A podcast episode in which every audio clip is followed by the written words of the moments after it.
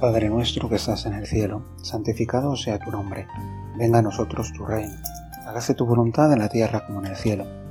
Danos hoy nuestro pan de cada día, perdona nuestras ofensas, como también nosotros perdonamos a los que nos ofenden. No nos dejes caer en la tentación y líbranos del mal.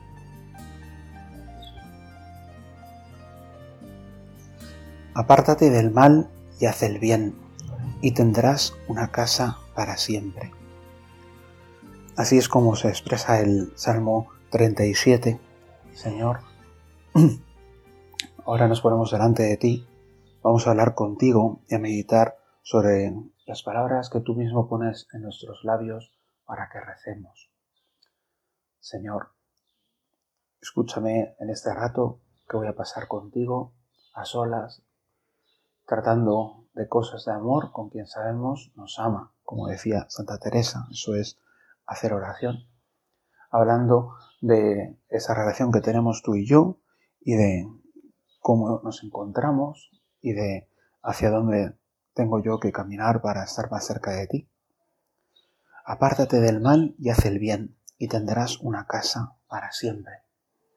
Así es como nos pides que recemos con, con este salmo, con tantos salmos que nos has puesto en la, en la tradición de la Iglesia, que forman parte de nuestra forma de oración. Para los cristianos, rezar es, en buena medida, rezar con los salmos.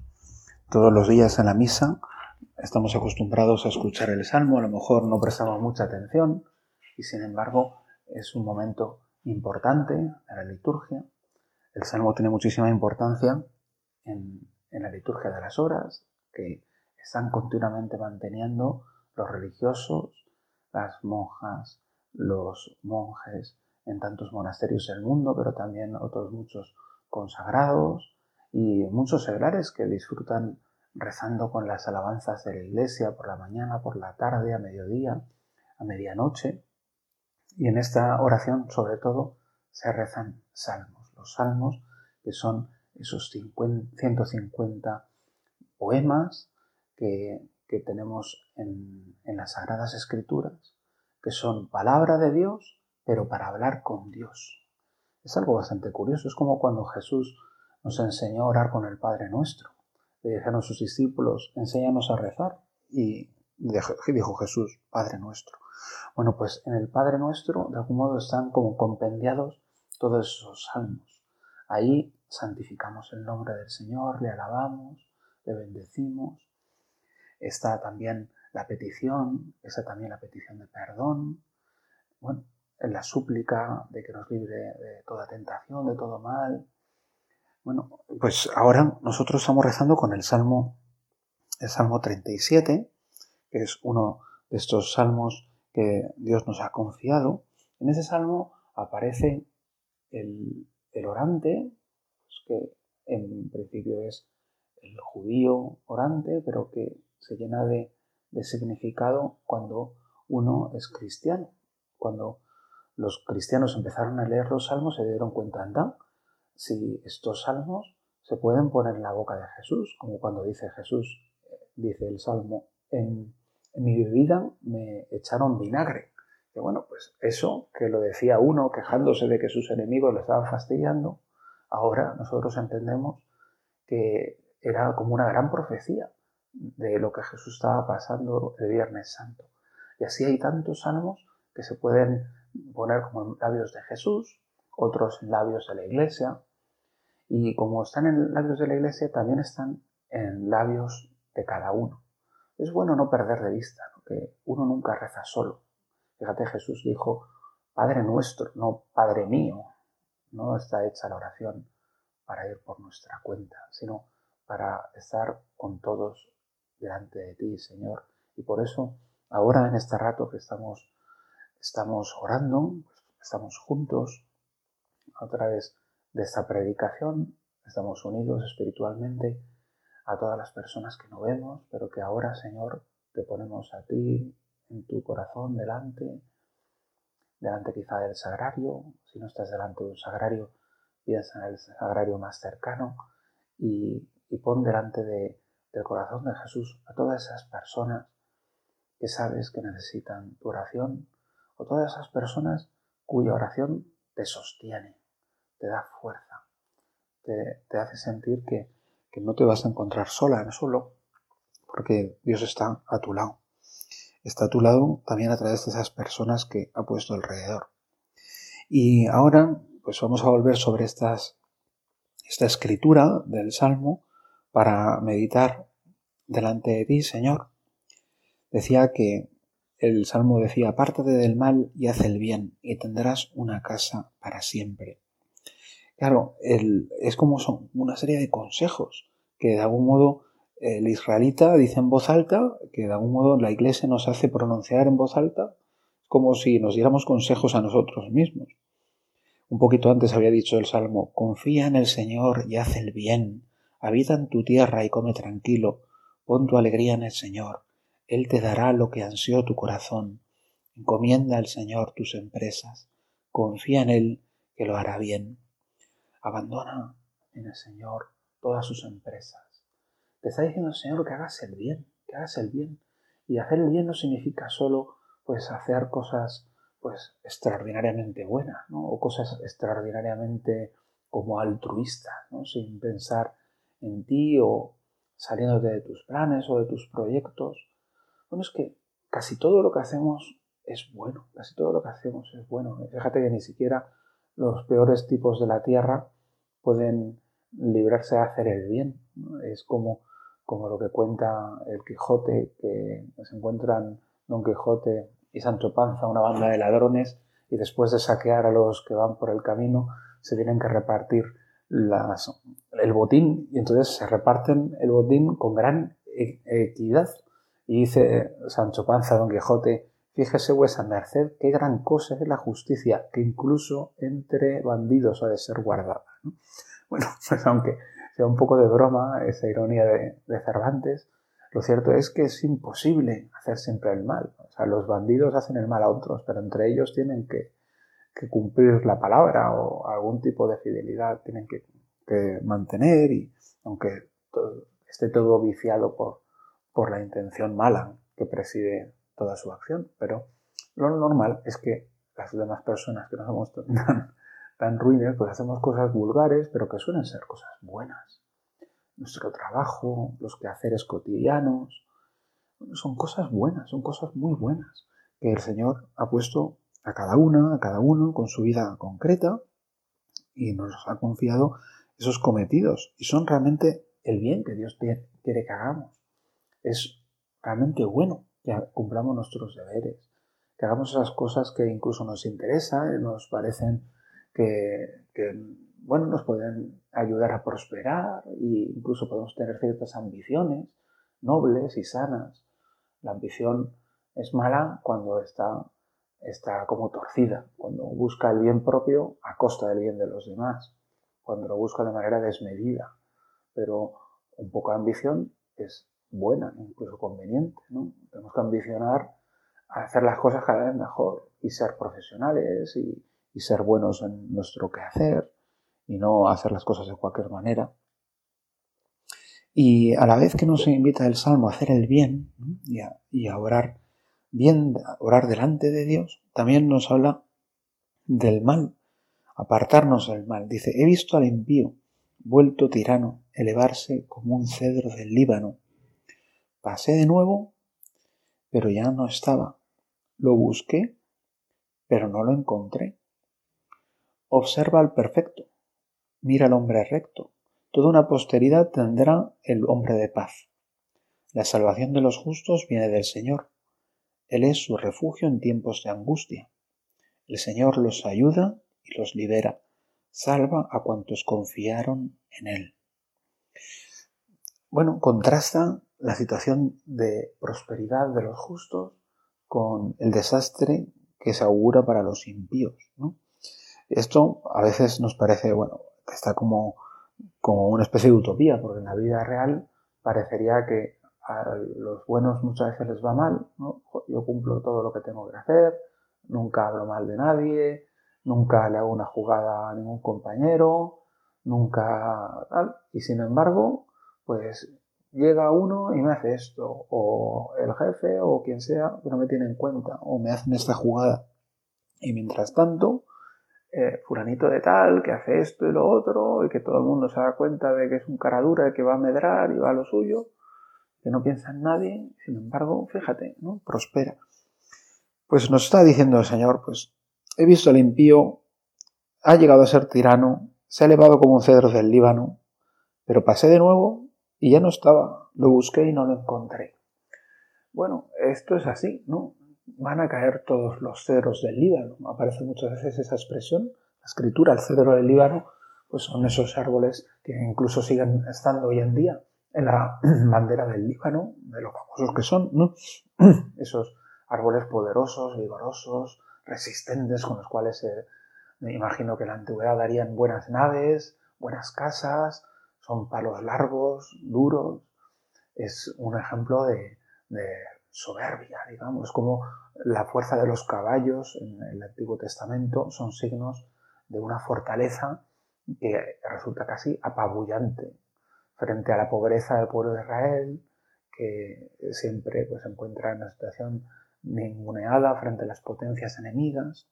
Entonces, los cedros del Líbano representan esa especie de fortaleza. Y eh, aquí aparece que el malvado crece como un cedro del Líbano, se, manifiesta majestuoso, exitoso, pero, sin embargo, volvió a pasar y ya no había cedro del Líbano. Alguien había talado el árbol. Y es que las cosas a veces son así. Y bueno, no es que sean a veces así, es que son siempre así. Es lo que nos anuncia el Apocalipsis. Cayó, cayó Babilonia, la gran Babilonia. Estaba llena de ricos mercaderes y se movía el oro y las perlas por allí. Era una ciudad próspera, pero cayó. Caen todas las ciudades de la tierra. No hubieran ni siquiera soñado. Aunque se lo dijera las escrituras a los cristianos, les costaría imaginarse cómo podría caer el imperio romano y ciertamente cayó. Y Napoleón, por ejemplo, que se pavoneaba también con águilas, haciéndose pasar como por un nuevo César, pues también cayó. Y han caído tantos y seguirán cayendo. Y lo que ahora nos parece que es inamovible y lo que va a perseverar para siempre, pues durará cuatro días, como ha durado cuatro días todas las cosas. Fíjate, el imperio egipcio duró milenios, pero también cayó. Y si te parece normal que caiga una cosa tan grande, ¿cómo no va a caer ese que, parece que tiene éxito? Al final, todos acabamos volviendo al juicio de Dios. Y por mucho éxito que tengamos en esta vida, no tenemos que olvidarnos de que esto pues, es el gran teatro del mundo.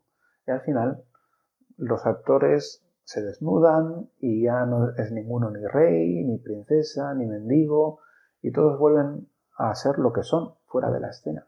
Y es lo que nos pasará el día del juicio. Por eso aparecen siempre en, los, en las representaciones las almas desnudas, porque allí no valdrán estas ascendencias humanas de que yo soy y yo debo ser llamado así, sino que solo contará lo que hemos sido ante Dios. Eso significa, contará cómo hemos amado, cómo hemos respondido a tus llamadas, Señor. Y si hemos repudiado por encima de todo el mal, el pecado. Por eso nos dice la Escritura, obra el bien y, y apártate del mal. Apártate del mal. Esto es algo que nos tenemos, tenemos que tener arraigado en el corazón, odiar el pecado.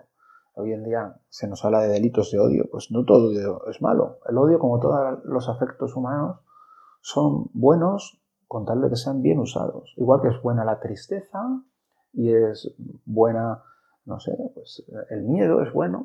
Imagínate un soldado que no tuviera miedo a las balas enemigas, pues le acabarían pegando un tiro, seguro. hay que tener un poquito de miedo, hasta el más valiente eh, tiene miedo, debe tener miedo. Si no, no es suficientemente valiente. El valiente es el que se arriesga a pesar del miedo, se arriesga por un bien mayor. Bueno, pues Igual nos pasa con el odio, hay que odiar lo malo, hay que odiar lo malo, no a las personas, porque las personas siempre se las puede amar, siempre hay un elemento por el cual se las puede amar. Dice Santo Tomás de Aquino que al menos siempre podemos encontrar un motivo para amarlas, incluso a los enemigos, por eso dice Jesús, amad a los enemigos. Es un principio pues un poco irracional para el ser humano, porque uno, eh, hombre, puede amar a aquel que, es, que es bueno y, al cual pues eh, responde con benevolencia. ¿no? Pero el enemigo también puede ser amado porque incluso al enemigo se le puede amar aunque solo sea por Dios, porque es una criatura de Dios, porque Dios ha derramado la sangre de su Hijo por él. Bueno, todo el mundo puede ser amado. Y por eso eh, no es imprescindible pues, odiar a nadie, ¿no? No hace falta odiar a la gente, sin embargo sí hay que odiar el mal, hay que odiar el pecado, hay que odiarlo de todo corazón, hay que odiarlo de todo corazón. Pero ahora en este rato, Señor, delante de ti, nos resulta fácil decirte, Dios mío, quiero aborrecer el pecado, quiero aborrecer todo aquello que a ti te disguste, todo aquello que a ti te parezca ominoso y todo lo que tú desapruebes quiero odiar pues todo lo que me aparte de ti, todo lo que signifique pues apartarme de la fe, dudar de ti, eh, eh, todas las negligencias y faltas de amores hacia ti, lo, quiero odiar de todo corazón. Quiero que no acampe en mí ningún tipo de, pereza espiritual. Quiero odiar todo aquello que me separe de los hermanos, toda clase de envidia, toda clase de injusticia, eh, toda clase de egoísmo, en fin, quiero ir, quiero jurar también, quiero odiar, perdón, toda, todo aquello que, que desordene mi alma, odiar toda forma de sensualidad, todos los malos pensamientos, malos deseos, todos esos sentimientos innobles de desconfianza del prójimo, de, pensar mal de los demás, todos esos movimientos de, de, buscar la propia comodidad. Quiero odiar todo aquello que, que no solo sea pecado, sino incluso que sin ser pecado sea una especie de estorbo porque no me convenga a mí. Señor, sin embargo, sé que, me cuesta mucho y que mi corazón está muy arraigado en estas cosas. Por eso pido que ahora derrames tu espíritu sobre mí para que de verdad el odio al pecado arraigue en mí, que no, no tenga raíces en mí nada del pecado, que, no haya nada de, mundano en mi corazón y, que me ayudes cada día un poquito más a, que mi corazón pues se vaya como dejando educar por ti. Y educar significa, pues en buena medida, amar las cosas que hay que amar y odiar las cosas que hay que odiar. Y, eso significa, Señor, pues sentirme identificado contigo. Como por ejemplo le, le molestaba a Jesús la doblez. Se nota tanto en los evangelios cómo se indignaba con, con los fariseos. Desde luego, ese pecado le debía de parecer horrible. Sin embargo, por ejemplo, con las personas que caían por debilidad, se mostraba misericordioso, compasivo, dándoles otra oportunidad. Pues que, yo también sea muy, muy estricto en todo lo que hace referencia a, la soberbia, a la búsqueda de uno mismo, a la propia ocultación de la verdad sobre mí, que tenga paciencia con mis debilidades y que sepa una y otra vez volver a ti a pedirte perdón. Fíjate que en las cuestiones de sensualidad, una cosa que, que pasa muchas veces es que uno se pierde no por debilidad, sino por soberbia. Uno se pierde en materia de sensualidad, en las cuestiones de, la sexualidad desordenada, generalmente, no porque uno sea débil y caiga ahí una, una y otra vez, que eso, pues uno puede vivir así hasta la muerte, con tal de que sea humilde y si no ha conseguido superar esa herida, porque desgraciadamente en esta vida no siempre se superan las heridas, porque no respondemos con generosidad a la gracia, porque nos dejamos guiar por los buenos consejos y por muchas negligencias nuestras, porque siempre se puede, pero por desgracia a veces no se supera, si esa persona al menos conserva la humildad, se puede salvar, puede una y otra vez volver a pedir perdón. Sin embargo, para perderse en esta materia no hay nada como la soberbia. La soberbia de pensar yo ya no puedo es que lo mío no tiene arreglo, es que la gracia conmigo no es capaz de, poner remedio a esta enfermedad. Y así, fíjate que en cuestiones de sensualidad uno se pierde no por debilidad, sino por soberbia. Por eso, Señor, ayúdanos sobre todo pues a ser humildes y a odiar el mal a pedirte, Señor, tener la humildad de una y otra vez volver a pedirte perdón.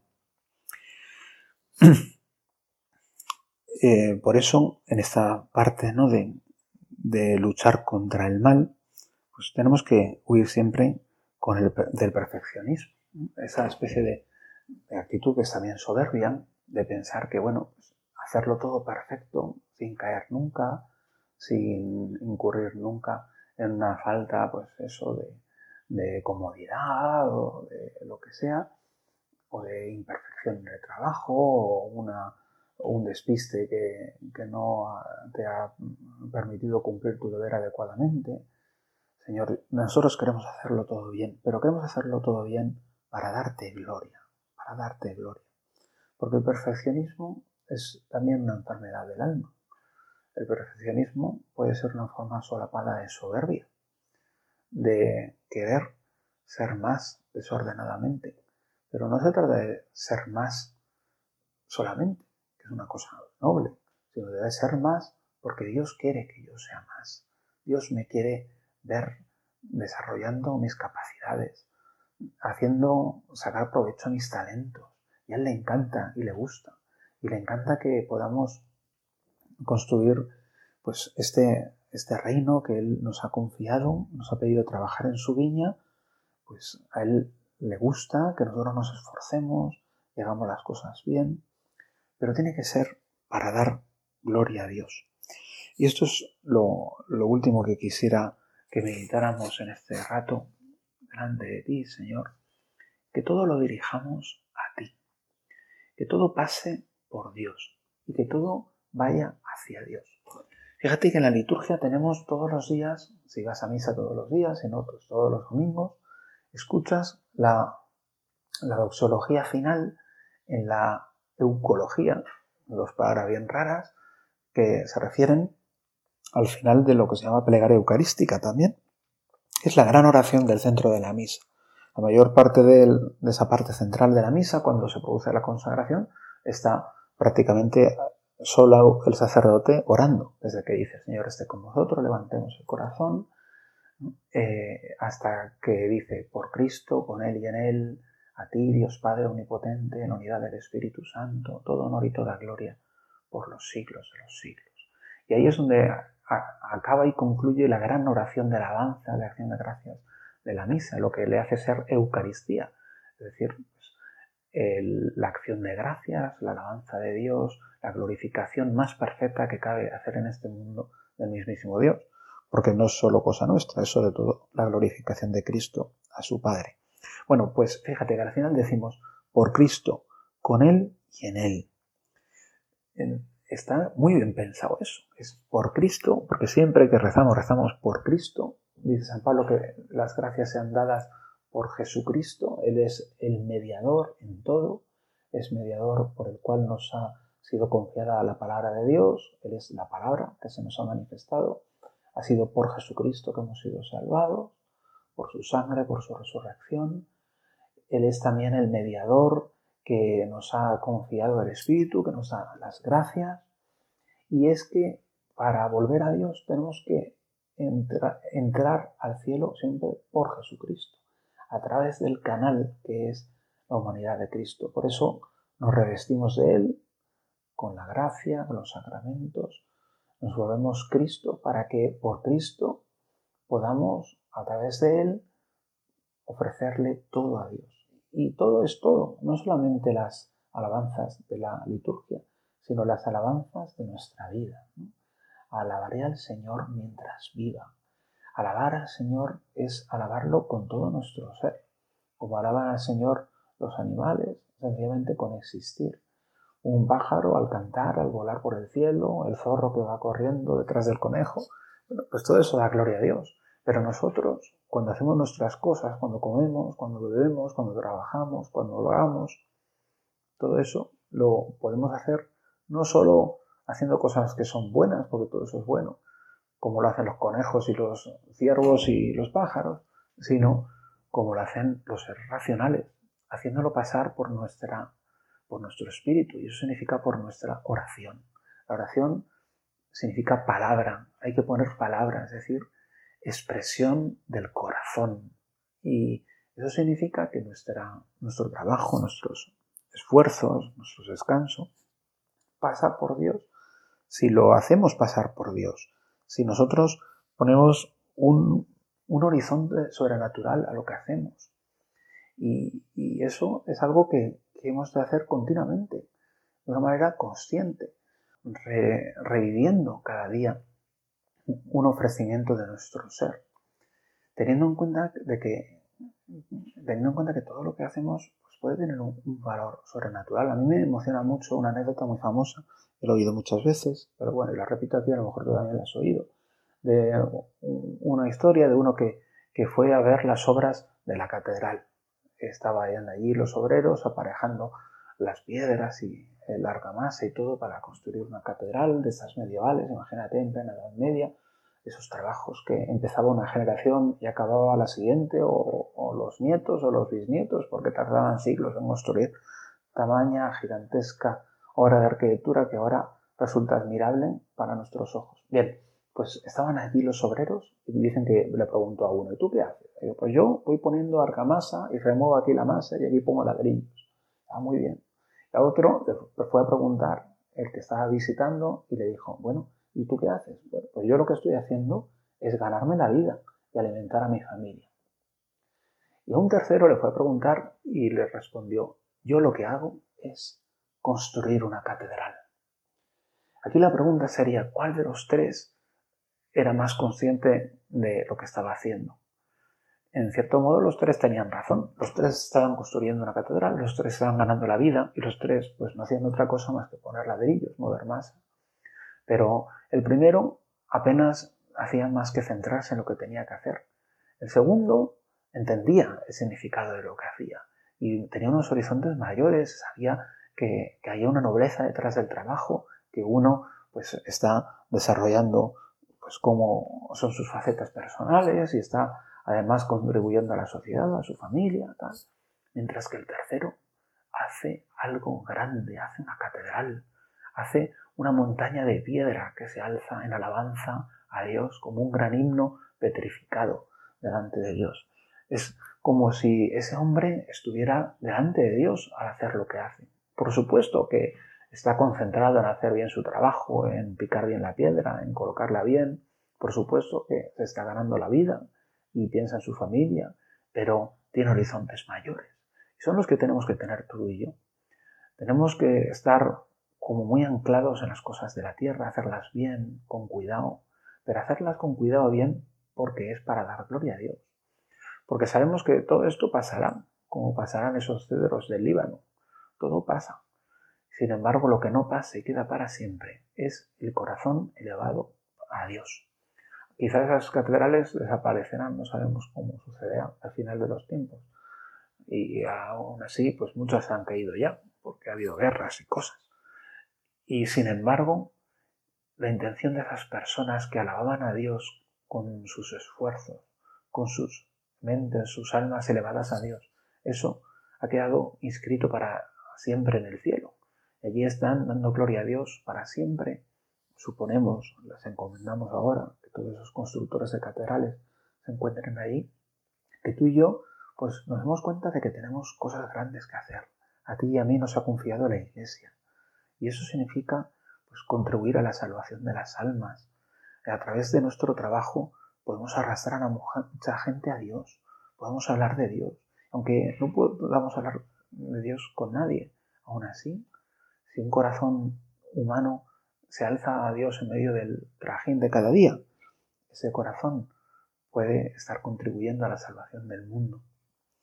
Pues Señor, ayúdanos a hacerlo todo por ti, contigo y en ti, contigo, porque eso es imposible si no te tratamos, si no eres nuestro amigo, si no te tenemos a ti a nuestra derecha, si no abandonamos en ti nuestro cansancio, nuestras fatigas, y en ti, es decir, sumergidos en la iglesia. Y para eso, como siempre, pues el mejor y el más corto camino es María, nuestra Madre, que nos hace vivir continuamente en el seno del corazón de Cristo. Ayúdanos, María, a hacer el bien y odiar el mal, a hacer el bien y apartarnos de todo aquello que nos aparte de Dios. Dios te salve María, llena eres de gracia, el Señor es contigo. Bendita tú eres entre todas las mujeres, y bendito es el fruto de tu vientre Jesús. Santa María, Madre de Dios, ruega por nosotros pecadores, ahora y en la hora de nuestra muerte. Amén.